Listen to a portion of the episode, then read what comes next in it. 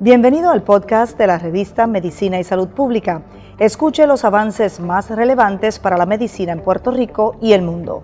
Si desea ver este podcast en vídeo, puede hacerlo en nuestro canal de YouTube Revista MSP.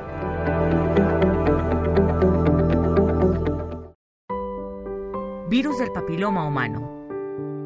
El virus del papiloma humano es una infección muy común que se transmite por el contacto de piel con piel Existen más de 100 tipos.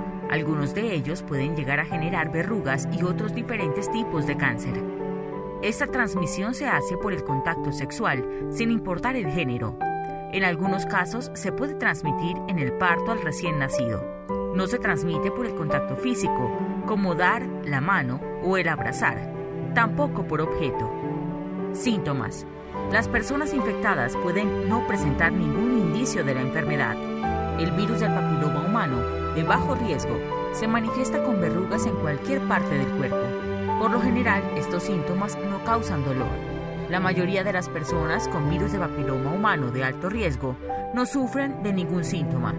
Pueden tener cambios celulares que terminan en cáncer, como cáncer cervicouterino, cáncer de piel en genitales, tanto en hombres como en mujeres. Tratamientos. No existe un tratamiento contra el papiloma.